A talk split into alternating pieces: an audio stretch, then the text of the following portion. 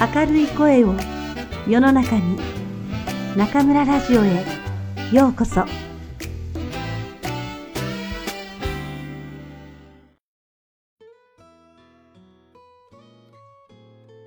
自分らしさはいらない松浦弥太郎。勇気ある臆病者を目指す。考えれば考えるほどバランスが取れた状態というのはプラスマイナスゼロだと思えてなりません。持っているものをパッと手放してゼロになれる人は何でも持てる。右にも左にも偏らない。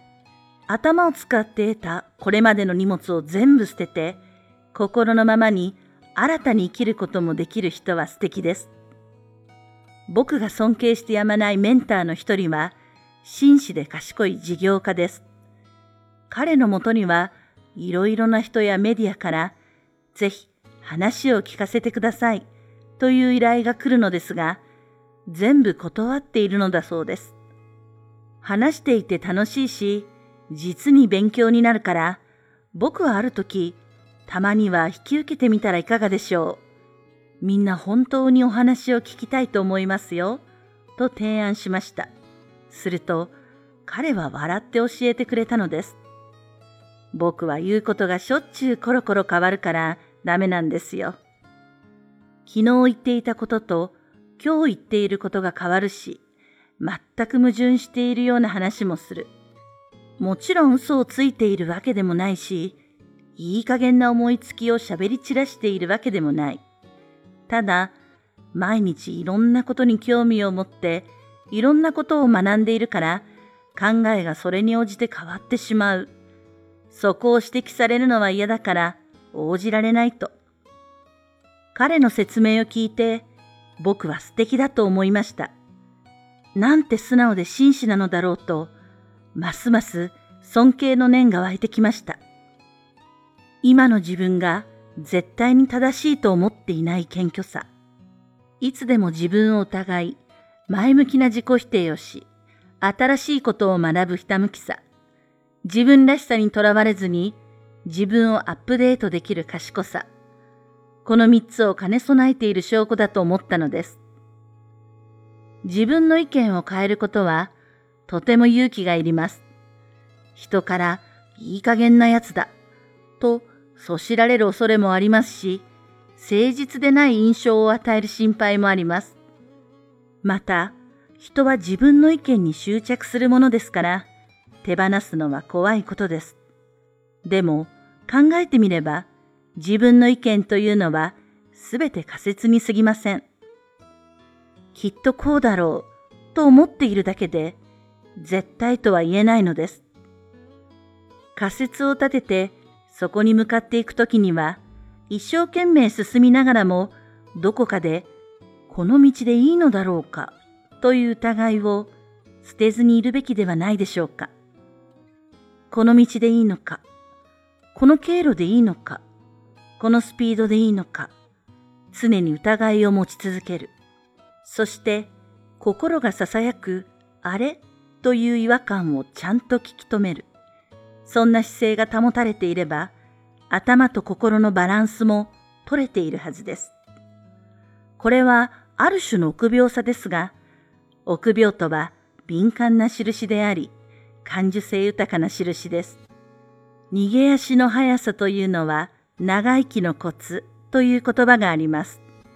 周りの人にまだ大丈夫なのになんて臆病なの？慌てて逃げちゃって。と笑われてもいち早く逃げた人が難を逃れることもあります。以前地下鉄で火災があった時煙がかなり回っているのに何人もの人がみんなが逃げないから大丈夫と思って逃げ遅れた事故がありました。これを心理学では正常性バイアスというそうです。発言をコロコロ変えてなじられてもいい。弱虫と笑われてもいい。僕も勇気ある臆病者になりたいと思っています。好きと嫌いの間を作る。この人はなんて能力がないんだろうとか、この振る舞いは失礼極まりないとか、がっかりする人や言動が許せないという人があなたにはいないでしょうか。こういうところが嫌いと具体的に挙げられる場合、あなたの頭がその人を嫌っているのでしょう。また、いい人だと思うし、特にいざこざがあったわけでもないけど、虫が好かないという人もいます。こういうところが嫌いという具体的な指摘はできないけれど嫌いだというとき、あなたの心がその人を嫌っているのかもしれません。どちらもよくある話です。理想を言えば、能力はないし、失礼な振る舞いばかりと、頭が脳の判断を下した相手に対しても、でも人として好きだよ、と心がイエスを言ってあげるのがいいでしょう。しかし、それは理想に過ぎず、僕たちの心は神様みたいにはできていません。頭の脳に対して賛成、心としても大嫌いで断固としてノーです。と心もダメ押しをしたり、せっかく頭が割と優秀なんじゃない？とイエスを出しているのに、なんか嫌なんだよ、ノーだと心がだだっこになったりします。僕が考える現実的な落としどころは、切り捨てないギリギリでキープしておくこと。頭も判断しない。心も判断しない。両方で判断をやめて我慢する。というやり方です。白黒つけずに好きと嫌いの間くらいにその人を置いておくのは一種の知恵ではないでしょうか。世の中から非難されるような嫌われ者に対しても僕は三角にします。ひとたび罰にしてしまうと関係のないものになってしまうからです。繰り返しになりますが、世の中に関係ないものなんてないのです。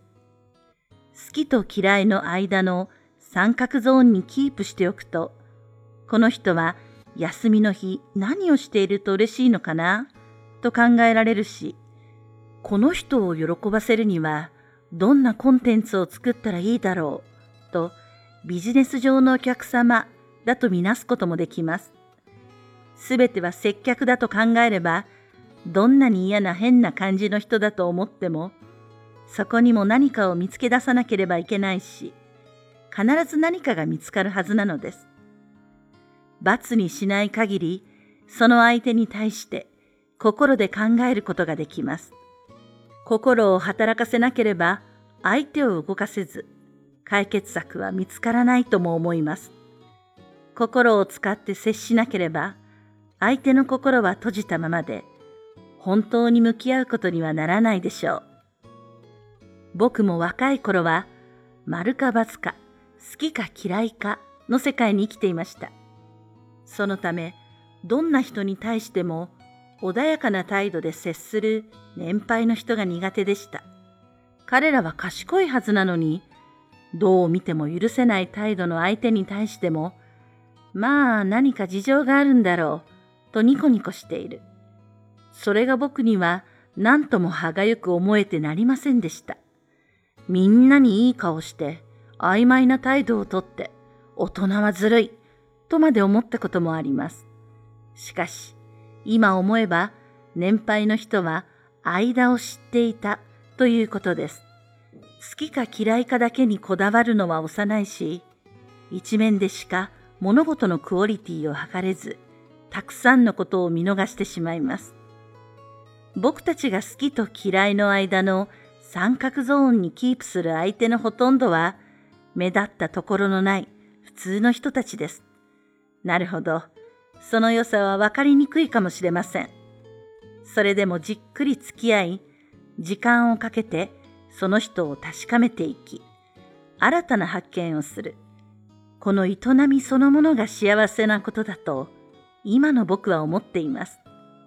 すべてにおいて答えがパッと出る時代だからこそ、時間をかけて理解する謎があり、それを解く楽しみを味わえるというのは、最高の贅沢ではないでしょうか。